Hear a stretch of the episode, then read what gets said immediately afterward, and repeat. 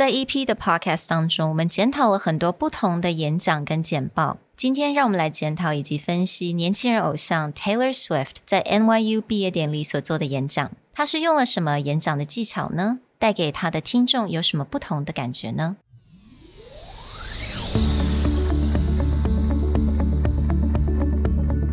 ？Hello，欢迎来到 Executive Plus 主管与沟通力的 Podcast。I'm Sherry, an educator, certified coach, and style enthusiast. 我相信专业有效的沟通是语言跟逻辑的完美结合。And I'm Nick, a startup consultant, corporate trainer, and late night gaming junkie. I believe great communication requires the right mindset and solid frameworks. 我们希望带给大家职场英语的技能、跨文化沟通技巧与其他能帮助您成为出色领导者的工具。 Join us each week as we share our experience, research, and methodologies to take your communication and language skills from good to great.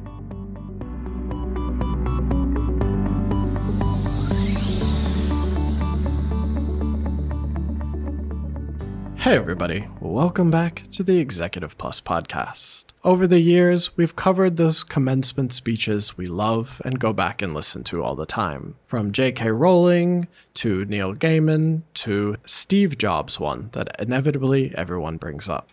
Now we're going to get into a whole nother generation worth of commencement speeches. And today, our wonderful intern Lucy has picked out one that particularly spoke to her. But to get started, we first want to welcome our wonderful guest, intern Lucy. Hi, Lucy. Hi. And hello, I'm Lucy, and I'm now an English major at NTNU and also an intern in presentality. 耶！非常高兴，我们真的有一些年轻人，年轻的血来到我们的 presentality 这边。因为呢，其实我们要讲到很多是 cross generational 的一些主题，真的很需要这些不同的听众，也就是年轻一代的听众。那当然，我们就请了 intern 呢，每个人都能够带给我们一些不同的灵感。那 Lucy 呢，就找到了 Taylor Swift 的这个 commencement speech。那我们也邀请他来一起跟我们来录制这个 episode，顺便来跟我们讲一下 Taylor Swift 在演讲当中用了什么样子的 techniques，什么样子的技巧，什么样子的 technique 是让他真的是印象深刻的。So to kick it off, I think again, the commencement speeches we usually break down and think about are all the people that are older, older than Sherry older. and I. and this will be the first time that someone is quite a bit younger than us, mm-hmm. but speaks to the next generation. So I'd just be curious, Lucy, what inspired you to pick Taylor Swift's commencement speech, or who is Taylor Swift for you? And I choose her because, like what Nick says, she is younger. She's like the same generation as us. And mm. I think her speech is inspiring and she's not just talking some empty words. She used her own stories and talk about her mm. own philosophy of life. Also, I think she is a good speaker, which mm. use a lot of great techniques in her speech. We're definitely going to jump into what makes her an effective presenter and speaker. And I agree that on stage, she's mm-hmm. clearly very comfortable. Absolutely. She is the highest paid music artist in the world, so mm-hmm. she better be. But she has definitely picked up some of the theatrical side, but also yeah. very practical ways of speaking. And this is something we're going to dive into a bit. Mm. But before we do that, what about the speech? What stood out or what inspired you in what she had to say? And I think the things that she inspired me the most is that she talked about that um, life is not plain sailing. We will face obstacles or make mistakes sometimes, mm-hmm. and hard things will happen. But it is okay because we will get through it and learn from it, and mm-hmm. also and grow more resilient on it. Mm. This is not some unreal or dreamlike suggestions. This is what she really experienced and mm. what happened to her. And this is what the future looks like.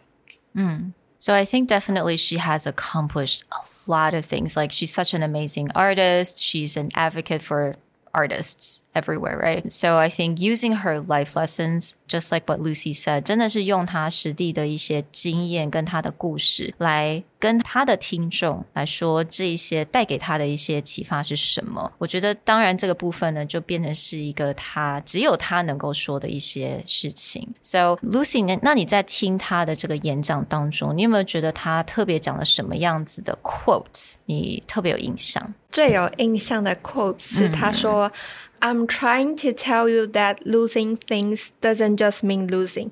A lot of the time when we lose things, we gain things too.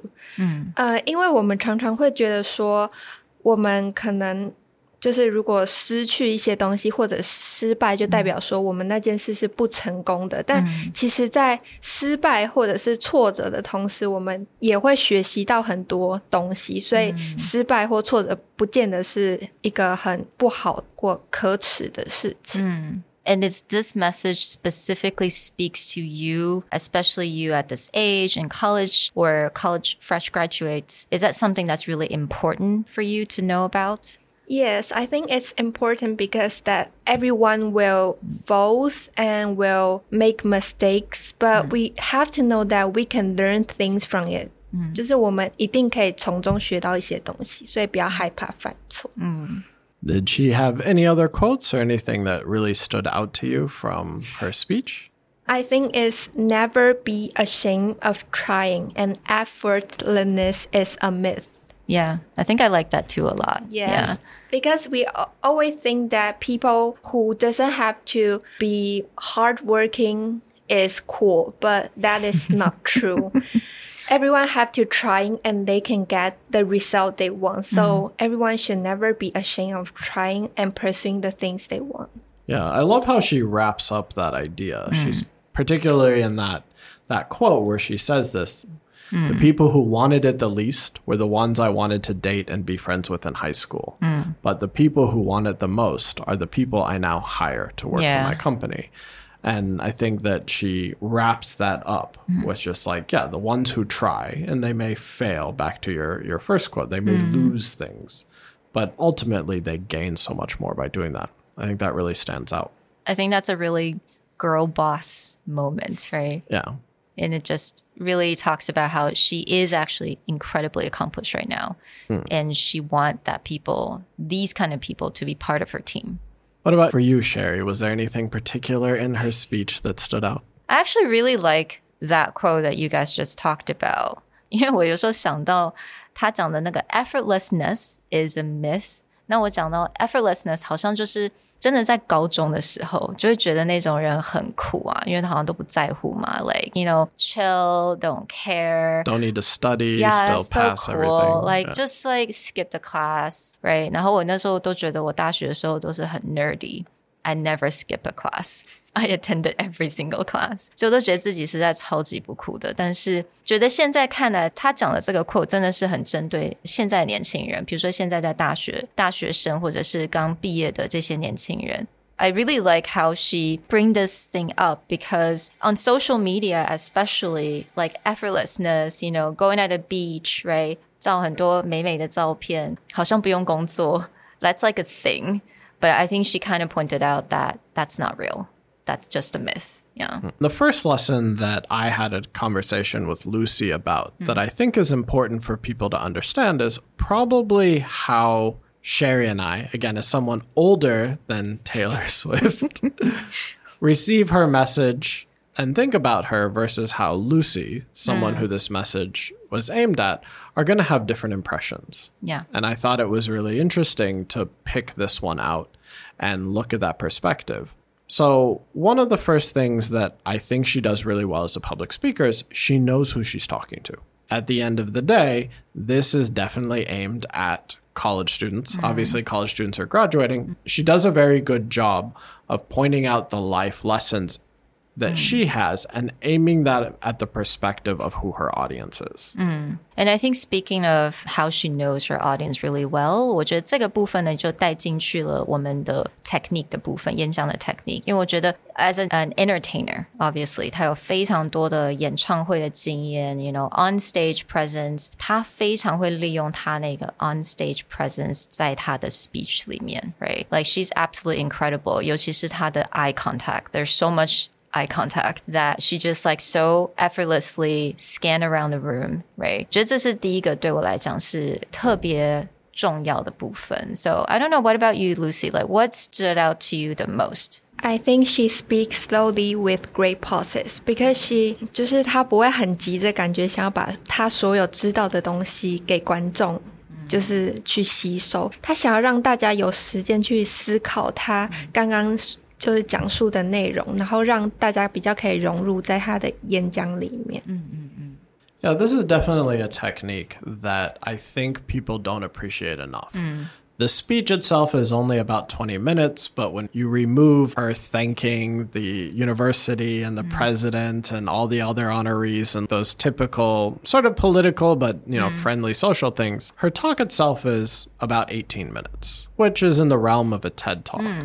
And I think that when people hear 18 minutes, give people advice or talk about something, they think it's too little. Mm. And they will speak faster, they will push as much content as they can. But she definitely has that stage presence where she's like, I am going to pause. I'm going to use silence to get my point into people's heads. She also does it a lot when making jokes. She will pause, let people laugh, let people catch up. This is also a technique for the fact that she's in a very large auditorium. Yeah Which means just because she says it doesn't mean that in the exact same moment the back side of the auditorium Yeah. is going to hear it. So she actually has to take that time to let the sound get to the back. So when she tells a joke, you can't just keep going. You actually have to wait Yeah. for sound to get to the back, people to process it, laugh, and then continue. I thought that was really clever. 有可能也是因为他非常有经验，所以当他讲完话，其实你会发现那个麦克风是有点 lag 的。 他在做这个 pauses，我觉得是有一些 it's by design. Like she knew that it would take that long for the audio to reach everyone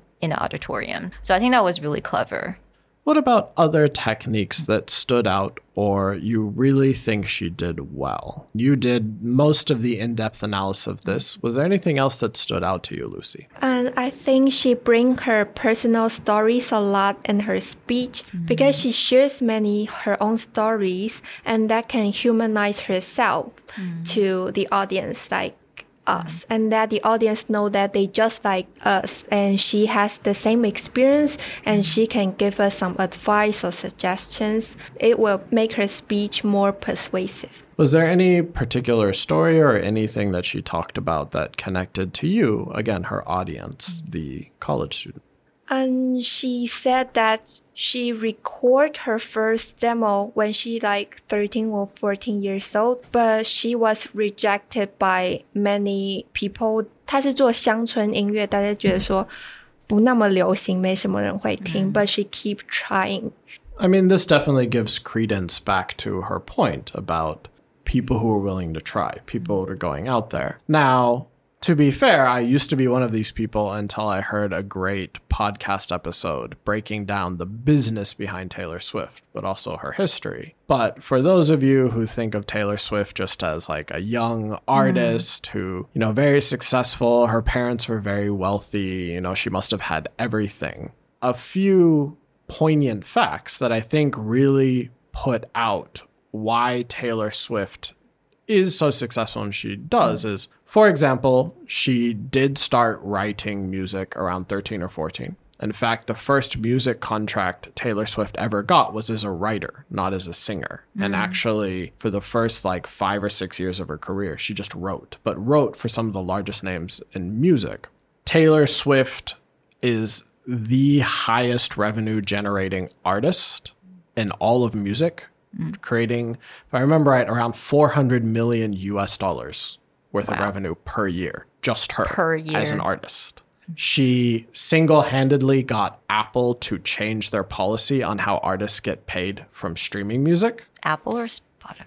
Apple. She stayed off of Spotify until the CEO of Spotify specifically flew from Europe, where he is, hmm. to the US to negotiate with her and explain his entire vision to her because he knew how important it was to get her on the platform. Hmm. She's also a person that, and this gets a bit into the music, the business of music, but basically, the company who owned the original copies of all her music sold it to someone she didn't want to be associated with. So she remade from beginning to end two of her albums just so she owned all the rights to her music. Mm-hmm. This is someone who has a lot of benefits in her life or advantages, but the reality Yeah. is she works insanely hard to get where she is. Yeah, she really worked her butt off, I think, just to. I think a lot of people just kind of associated her with, like, oh, super lucky, right? She's Yeah. lucky. Like, 她长得这个样子，又 like- 那么 talented. Like, how's that possible? Just lucky. 但是她真的是非常非常的努力. So I think that's why her stories really speaks to you guys, is because she really worked hard to reach her goal. Yeah. And I think one of the things that Lucy actually pointed out to us is that she used a lot of body language. And I, when I w- went back and actually saw the commencement speech, and I was like, yeah, that's pretty obvious. And I think that maybe like a student think that she is lucky and have a good appearance, but mm. actually she had been bullied because of her appearance and her curly hairs in her high school. Oh, really? Mm. I didn't know that before.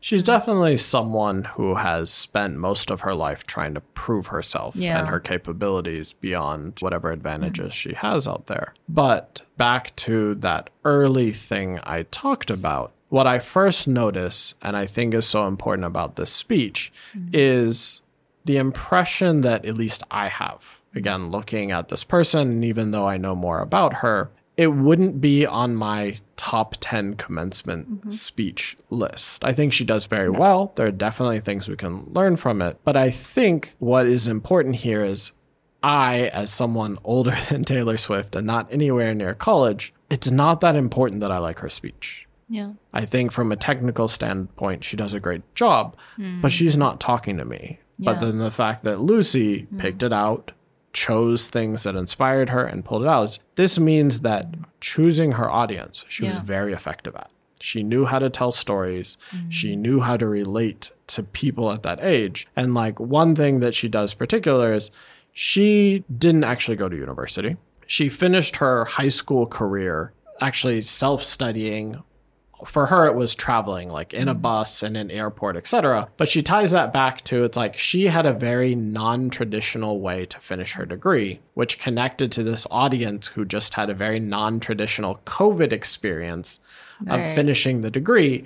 And she knows that. She knows how to take her own personal life experience mm. and then go you know, you guys had a very mm-hmm. similar thing to me. You didn't have a traditional mm. college life. I didn't have that traditional college Right. life, but that doesn't mean you can't be immensely successful going forward by learning from these lessons. And I think this is something that we often talk about. 不管你要做什么样子的演讲啊，presentation，你要怎么样跟你的 audience 能够有一个 connection，真的是非常的重要。那我觉得 Taylor Swift 虽然他没有去 traditional high school or college，但是他知道用他的故事来做这些连接，right？It's the core, the connect part、那我觉得他也很厉害，是他能够了解他的听众想要听什么，然后他去 select 他要用他的 personal story 要怎么样带进这些故事。So I think no matter what type of presentation or speech that we are doing, understand our audience and know our audience and pick the right information and right story and the right framing for the audience. It's just incredibly important.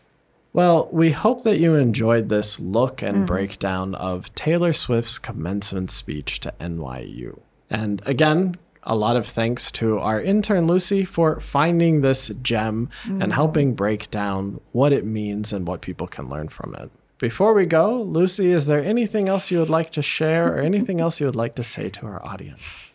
Thank you for listening. yes, and hope you like this episode. Well, thank you, Lucy, for making this, and thank you guys. We'll talk to you guys next time. Bye.